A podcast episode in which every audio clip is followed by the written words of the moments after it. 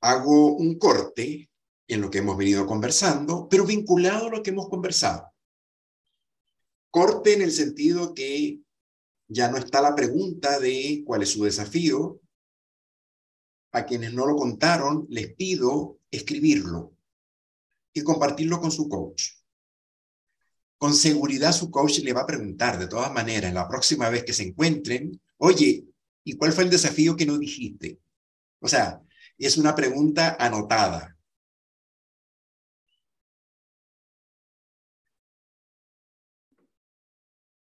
Ayer estuvimos recorriendo procesos, promesa, peticiones, las cuatro fases del ciclo de coordinación de acciones y finalmente cerramos el día con la conversación de reclamo que nos habilita reconstruir cuando el ciclo no se cumple de alguna manera. En toda la conversación de ayer estuvo presente y la evitamos el centro del ciclo de coordinación de acciones que tiene dos expresiones, una conocida y otra harto rara. Dice así, trasfondo compartido de inquietudes. Me sorprendió que ayer nadie preguntara, oye, ¿y qué es eso de trasfondo compartido de inquietudes? Nadie preguntó. Puedo asumir que lo tienen muy claro o puedo asumir que no lo vieron, que no se dieron cuenta. ¿Qué es para ustedes el trasfondo compartido de inquietudes? Pueden escribir en el chat. ¿Qué significa construir con mi equipo un trasfondo compartido de inquietudes?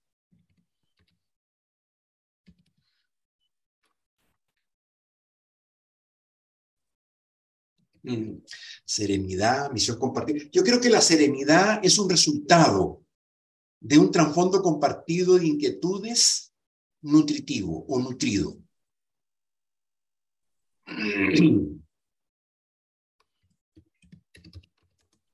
Unificar criterio, algo que nos mueve a todos. ¿Cuál es la motivación de cada uno? Mónica, gracias. Exactamente de eso se trata es hacerme la pregunta por lo que a ti te mueve. ¿Cuál es tu motor? Cada vez que yo me encuentro con alguien peleón, mal genio, reclamón, estoy describiendo a mí mismo, parece. Ok, pero me sirve como ejemplo. Estoy hablando de una tercera persona. ¿Por qué esa persona opera como opera? ¿Por qué dice lo que dice? ¿Por qué será que está planteando lo que plantea? Es preguntarse por la motivación de lo que estás haciendo o de lo que estás diciendo. Es un nivel de escucha distinto. Es lo que el coach hace cuando hace coaching. El coach no solo escucha lo que ustedes dicen, el coach principalmente escucha lo que no dicen. Es la parte más interesante de la conversación. Lo que no me estás diciendo cuando me dices lo que me dices. Y a partir de allí emerge la necesidad de entender por qué cómo, de dónde me estás diciendo lo que me estás diciendo.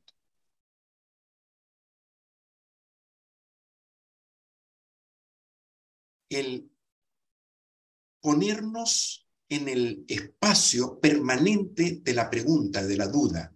Acuérdense, cuando hablábamos de la escucha, hablábamos de doble apertura. La apertura a la transformación es decir, cuando yo escucho, estoy disponible a transformarme, pero había una segunda apertura, la apertura a la comprensión del otro. Y comprender significa ponerme tu zapato, entender de dónde es que estás tú, perdón, operando como estás operando. Entender, ojo, atención, lo hemos dicho otras veces, entender no significa aceptar, solo significa entender. Lo que pasa es que a veces confundimos y evito entender porque voy a terminar aceptando. Entender es solo entender. Eso me permite comprender de dónde y de qué forma tú y yo podemos trabajar de manera conjunta. La, la capacidad de anticipación, la capacidad de fluir, la capacidad de construir colaboración, de generar sentido de pertenencia. Son todas, ah, y agrego la, la calma la calma o la, la tranquilidad que decía anteriormente, estoy buscando en el chat, serenidad. Serenidad.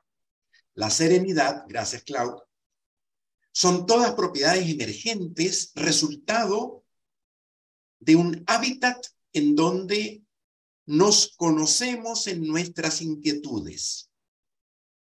En la medida en que nos conocemos en nuestras inquietudes, se construye un espacio en donde yo sé hasta dónde cuento contigo. Y tú sabes hasta dónde puedes contar conmigo también. Eso es cambiante, eso es variable. Sí, pero poder tener una certeza, una claridad sobre en dónde estamos operando con el equipo donde estoy yo operando. El propósito de construir y de tener esta distinción de las inquietudes nos permite entonces tener asertividad en las cosas que decimos y hacemos, en las peticiones que construimos y en la construcción de las promesas que hacemos. Y esto no aparece como una situación dada por lluvia, dada porque ocurrió. Hay que intencionarla. Es decir, no basta con creer que creo, que supongo que... No, no me sirve. Ronen hace rato, con tu permiso, Ronen, hace rato nos mostró algo de esto. Yo no puedo decir que me dejo ayudar. Tengo que preguntarle a otros. Sí, y al hacerlo, estoy precisamente construyendo un trasfondo compartido de inquietudes, es decir, poniendo las inquietudes de todos compartidas como piso de la relación que tenemos. En las parejas, en el matrimonio o en la relación de que, que cada uno tenga y construye, armar el trasfondo compartido de inquietudes es una manera de sostener la continuidad de la relación. Porque compartimos y lo hacemos cuando estamos enamorándonos al principio y aparecen todas esas preguntas preciosas cuando estamos enamorando o, cuando nos estamos dejando enamorar. ¿Qué películas te gustan a ti? ¿Qué música te gusta a ti? Em, ¿A qué te dedicas tú cuando no trabajas? Em, ¿Con qué sueñas? ¿Qué te gusta? ¿Qué no te gusta? ¿Qué comidas te gustan más? Son todas preguntas que tienen que ver con el ser humano que está detrás del, rol, de la función, de lo que hacemos. Pero pasa un tiempo en la pareja y dejamos de hacer preguntas. Ya como que se estableció, ya somos pareja, ya para qué tú estás preguntando qué te gusta o qué necesitas o qué quieres. Es obvio. Y como que doy por obvio y pasan 10, 15, 20 años y dejé de preguntar. Y el trasfondo compartido de inquietudes que nos instaló como proyecto, hace rato se hizo obsoleto. Y tengo que renovarlo. Tengo que darle actualidad, actualización, salir de la obsolescencia del trasfondo compartido de inquietudes que me instaló en esto para construir un nuevo trasfondo compartido que me dé luces, fuerza, energía para seguir conviviendo y estando juntos. Pero lo damos por obvio. la sinergia, la, fuerza, la, la, inercia, no sinergia, la inercia de la vida nos lleva y finalmente terminamos como operando en automáticos. Y cuando uno se instala en los automáticos, deja de hacer preguntas. Y al dejar de hacer preguntas, entramos en la rutina, en situaciones en donde nos importa poco y en donde al final operamos en soledad. En los equipos de trabajo, en el área laboral, en el rol de liderazgo, es vital construir el trasfondo compartido de inquietudes de inicio y hacerle mantenimiento, así como se le hace mantenimiento al auto. Cada cierto kilometraje hacerle mantenimiento. ¿Cómo estamos? ¿Qué está pasando? ¿Dónde están? ¿Qué están necesitando? ¿Cuál es su motivación hoy? Esta pregunta que nosotros hacemos de inicio de cada taller, de cada programa que hacemos, ¿dónde están? ¿Qué les está pasando? ¿Dónde estoy? ¿Qué me está pasando? Esa pregunta, esas dos preguntas, es una manera de construir trasfondo compartido de inquietudes que nos pone en un hábitat emocional que nos hace sentir que juntos podemos aprender. Esto es trasladable, es replicable. Lo podemos hacer con nuestra gente, con nuestro equipo, en nuestras relaciones. Y hacer preguntas que permitan que el otro muestre lo que lo inquieta, lo que lo anima, su motor hoy frente a esta situación. Ojo, importante, si pregunto, tengo que estar disponible para escuchar la respuesta. No sirve preguntar y seguir de largo. Si pregunto, tengo que darme el tiempo de que tú escuches, de, escucharte, de que tú me digas. Acuérdense, la pregunta es una forma de hablar para que el otro aparezca.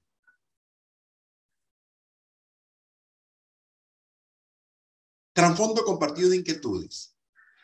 ¿Por qué está en el centro del ciclo de coordinación de acciones? Porque en la medida en que nuestra palabra tiene valor y cumplimos las promesas con toda la red de conversaciones que están involucradas en el ciclo de coordinación de acciones, el poder cumplir cabalmente con lo que necesitamos hacer, el cumplimiento de la palabra y de las promesas, sobre todo en un equipo de trabajo, conlleva la necesidad de tener un soporte que tiene que ver con el trasfondo compartido de inquietudes. Entonces, el trasfondo compartido alimenta el ciclo, porque permite efectivamente que las promesas se cumplan. Y al mismo tiempo, al revés, el cumplimiento de las promesas constituye un hábitat, que es la cultura de la impecabilidad, que nos instala en la posibilidad de hacer renovaciones permanentes al trasfondo compartido de inquietudes. O sea, piso y al mismo tiempo techo alimenta y recibe. Pregúntense ustedes, en este instante, ¿hace cuánto rato no le preguntan a su equipo de trabajo qué les importa hoy en la vida? ¿Qué les importa a ustedes hoy? Estamos a 40 días de terminar el año 2022. 40 días. Se acabó este año. ¿Cuál es tu foco para el 2023? No el foco de la empresa, no el foco del equipo de trabajo, no es el diseño estratégico del año que viene. Eso ya lo vimos, ya lo conversamos. Si hay un equipo que hoy no ha conversado de eso, está atrasadísimo. Ya casi todas las empresas ya diseñaron estratégicamente el 2023. La pregunta no es esa. La pregunta es, ¿y a ti qué te importa? ¿Qué necesitas tú para el año que viene? ¿Cuál es tu foco en la vida para el año que viene? Y escuchar la respuesta. Porque la suma de las respuestas me va a permitir entender con qué cuento y qué tanto puedo empujar para lograr las metas del año que viene. Transfondo compartido de inquietudes. La segunda derivada que está allí puesta en el corazón del ciclo de coordinación es la confianza. Y la confianza es una respuesta emocional de los seres humanos frente a otra emoción que nos constituye a todos. Hoy apareció varias veces mencionada, el miedo. Todos los seres humanos tenemos de alguna manera una dimensión y una conexión con el miedo. Y el miedo es una emoción que nos ha permitido sobrevivir como especie. Es de las emociones más importantes que podemos nosotros destacar como recurso de sobrevivencia. El miedo nos advierte, nos avisa, nos permite correr, movernos, salirnos. Es decir, estoy dando una dimensión, de eso vamos a hablar más rato, pero estoy dando una dimensión preservante del miedo como un elemento que nos constituye y que nos cuida. Claro, el miedo a su vez genera hábitos, genera repertorios genera maneras de operar que terminan siendo maneras restrictivas que nos impiden, que nos frenan, que nos contienen y que nos hacen construir castillos para cuidarnos de lo que creemos es una amenaza. El tema no es el miedo, el tema es cómo reaccionamos frente al miedo. Ese es el, el foco de la construcción que nos toca hacer como personas, como seres humanos. El miedo está puesto, está instalado, lo aprendimos, es parte de nuestra composición genética y de nuestra composición de aprendizaje social. Está en los dos. El aprendizaje, el desafío, es cuáles son los repertorios identifico que yo uso frente al miedo y cuáles son los que me sirven y cuáles son los que necesito cambiar y cuáles son los que necesito incorporar que no tengo para hacerme cargo de mis propios miedos. Pero eso pasa por, en primer lugar, ponerle nombre a mis miedos. Y esta es una pregunta, pero espectacular, porque aquí estamos, ¿cuántas personas? ¿20 personas aquí en la sala? Y si yo le pregunto, póngale apellido a su miedo, póngale tres apellidos a su propio miedo, nos vamos a conseguir con 20 respuestas distintas, válidas, legítimas todas. Aprender a ponerle nombre a mis propios miedos es la primera gran tarea.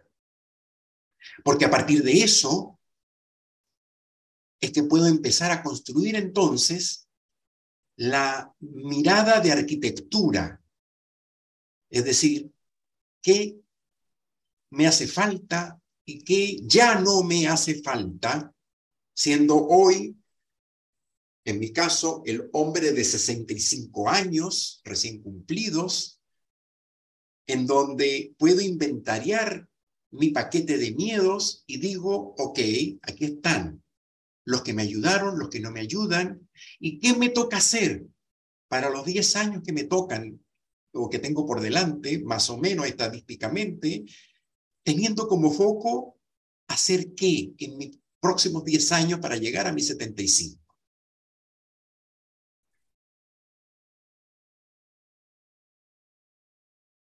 El recurso que aprendimos para hacernos cargo de los miedos y de nuestra vulnerabilidad y de nuestra fragilidad infinita como seres humanos, como especie, es la confianza. La confianza es la respuesta a esta sensación que nos constituye a todas las personas. Y nuevamente ocurre lo mismo que con el miedo. La confianza como apellido, como, perdón, como título, solo no me sirve. La confianza tiene apellidos y tiene también derivadas concretas. La primera tiene que ver con la competencia de construir confianza para hacerme cargo de mis propios miedos. Esa es la primera gran como misión y desafío. Por eso que yo le decía a Janet, ojo, atención, en la lista no estás tú. Porque en la lista yo necesito primero que nada, como en el avión, ponerme mi mascarilla para poderme hacerme cargo del mundo. Y ponerme la mascarilla significa, en este caso, aprender a ponerle nombre a mis miedos para construir entonces mis propios repertorios de confianza.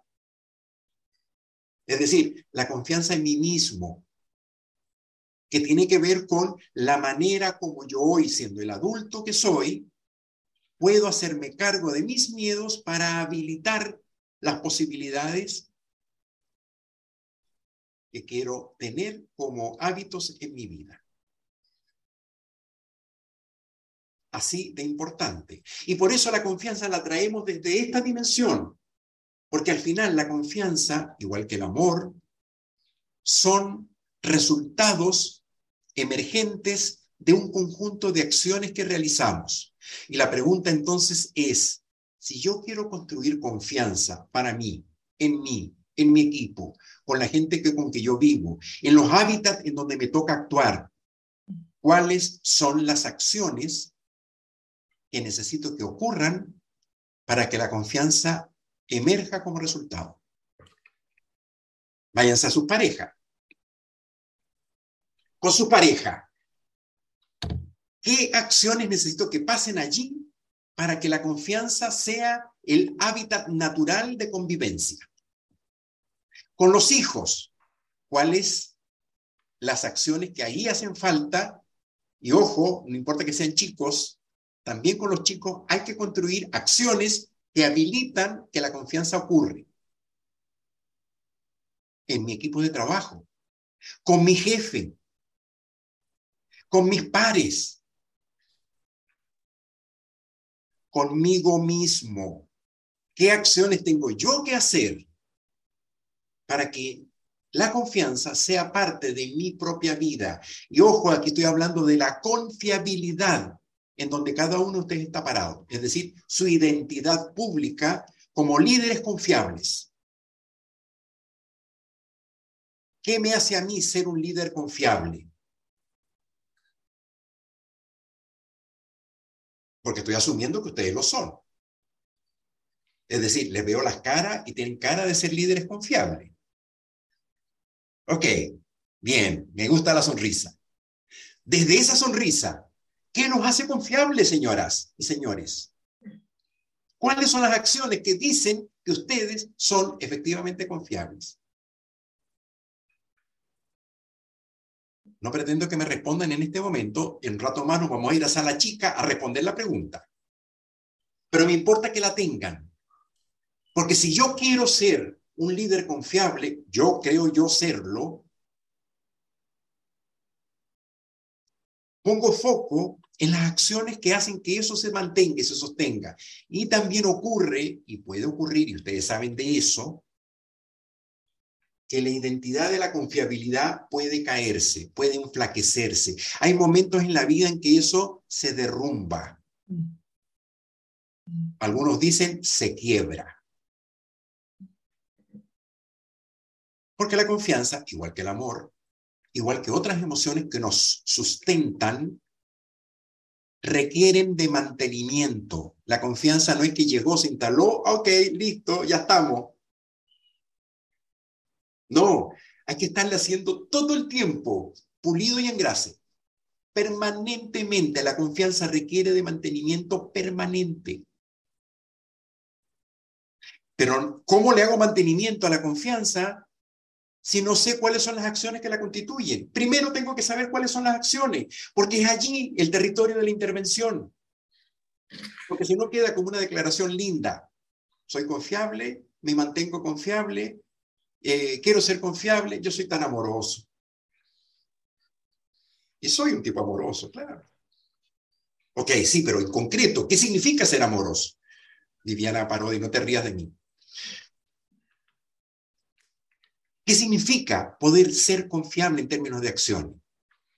Y cuando quiero hacerle entonces mantenimiento a la confiabilidad, es en el territorio de las acciones, donde tengo la herramienta para poder intervenir.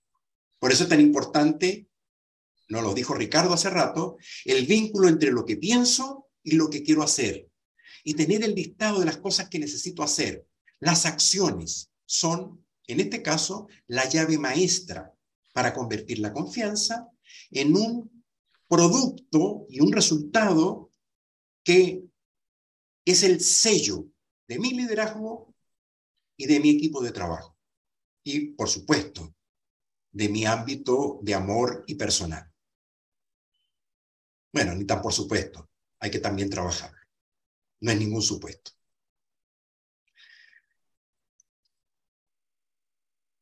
Y reflexionando sobre esto, nos aparecen al menos tres dimensiones emergentes que creemos que son importantes considerar cuando miramos la confianza. Uno, la sinceridad. Cuando te escucho, te creo. O sea, que como que hay una cierta coherencia entre lo que me estás diciendo y lo que hace, y como que es, ya, sí, o sea, te, te siento sincero.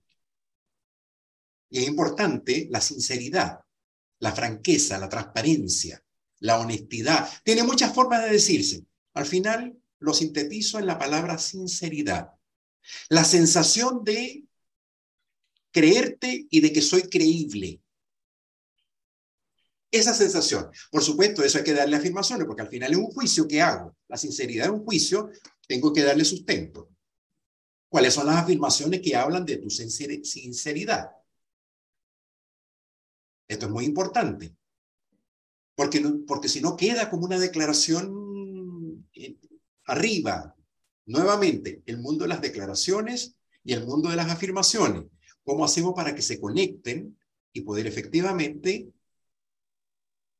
poder confirmar que estamos en una relación sincera? Esa es fácil. Yo creo que todos, cuando les pregunto cuál es el piso de la confianza para ustedes, esta dimensión apareció. Está como obvia. Segunda, la responsabilidad. Es decir, tu palabra vale. Cada vez que te comprometes con algo, lo cumples. Hay un sentido de responsabilidad en tu forma de operar y en tu forma de decir. Cuando me dices, el 14 de julio del año 2024 nos encontramos a las 4 de la tarde en el cafetín que está allá arriba en la avenida esta, yo no necesito una semana antes con, confirmar contigo si vas a venir o no. Yo voy, yo llego. Porque hay una palabra empeñada. Porque tu sentido de responsabilidad es demostrado en la práctica. Pero si yo me voy a la agenda de cada una de ustedes, me voy a conseguir una enorme cantidad de tareas, reuniones y funciones que probablemente podían haber delegado, que probablemente no les corresponde a ustedes tener que hacerla. Y me voy a conseguir con gente tan, pero tan empeñosa y voluntariosa y, y, focalizadas en el hacer, que viven en agendas imposibles. Entonces, resulta ser que Claudia a quien reconozco por su franqueza, con su sinceridad, una mujer transparente en todo lo que hace y dice, en el territorio de la responsabilidad, y no es el caso porque ella es altamente responsable, pero lo voy a poner como un ejemplo supuesto, Claudia tiene una agenda imposible porque no sabe decir que no, a todo le acepta, a todo le va, en todas las fiestas se, se anota, y termina entonces vulnerando la responsabilidad con que asume su compromiso. Entonces yo confío en Claudia porque es altamente honesta, pero no confío en su capacidad de gestionar su tiempo. Entonces puedo incluso diferenciar, esto es muy insólito, porque puedo diferenciar las confianzas en, en, en compartimentándola. Confío en tu honestidad, no confío en tu responsabilidad. Y agrego una tercera dimensión, que es la dimensión de la competencia, es decir, sabes hacer lo que dices que sabes hacer. Si un hijo se enferma, no voy donde el ferretero a preguntarle qué pastilla le doy. Voy a donde quien yo creo que sabe, un médico. Pero al médico yo no le voy a preguntar cuál será el mejor producto para sellar una grieta que tengo en la pared del baño. Voy a donde ferretero. Es decir, hay competencias. Entonces, nuevamente juego con los tres elementos que estaban anteriormente. Creo que eres una persona altamente honesta. Eres muy responsable en tu funcionamiento, pero las competencias no alcanzan para el cargo que necesito que cubras. O al revés, nos pasa gente, y eso nos pasa a todos, de gente que es tremendamente competente, muy buena en lo que hacen, pero en las otras dos territorios de la confianza como que andan fallando. No siempre son tan honestos y no siempre son tan responsables. Pero nada, es el que sabe. Y como es el que sabe, me caso con ese y lo traigo para que me ayude en esto que hace. Y me banco de alguna manera la irresponsabilidad y sé que cuando me dice le creo la mitad y verifico la otra mitad. Pero como sabe, lo mantengo. Son los juegos que tenemos. La confianza al final la podemos trabajar y mirar como un producto en donde estos tres elementos están siempre presentes. Sinceridad, competencia y responsabilidad. ¿Cómo la construimos? ¿Cómo la armamos? ¿Cuál es el Lego que cada uno arma para poder armar mi propio territorio de confiabilidad y de confianza? No hay respuesta única. Al final depende de la situación, depende de la persona, depende del cargo, depende del proyecto, depende de los objetivos de las urgencias. Sobre todo de las urgencias. Muy bien, con esta mirada grande de lo que significa la confianza, el trasfondo compartido de inquietudes, que a su vez también alimenta la confianza. al final la confianza también es un producto que emerge del trasfondo compartido de inquietudes, aparece nuevamente la dimensión del miedo y de la confianza, construido a partir de lo que el proyecto Aristóteles de Google trajo como conclusión fundamental. Google hace años atrás, en este siglo, se hizo la pregunta, ¿conocen Google? la pregunta, ¿verdad? Ok. Google se hizo la pregunta. ¿Cuál es la condición principal que hace que un equipo sea de alto rendimiento? Y la respuesta que se dieron en Google, revisando sus propios equipos, en donde había unos con muy buen rendimiento y otros con bajo rendimiento y otros muy abajo de rendimiento. Los de alto rendimiento tenían un sello común y era seguridad psicoemocional. Esto es un descubrimiento insólito, porque una de las corporaciones más grandes del mundo logra determinar que lo que hace que un equipo sea altamente productivo es la construcción de un espacio de seguridad psicoemocional. ¿Y esto qué significa? Que mi espalda contigo está siendo cuidada, que contigo yo me siento cuidado y como me siento cuidado, puedo jugar con el error, puedo atreverme a construir prototipo, puedo animarme a ensayar, probar, probar, probar hasta finalmente lograr y co-construir contigo a partir de la no competencia, sino de la integración de talentos con un propósito común.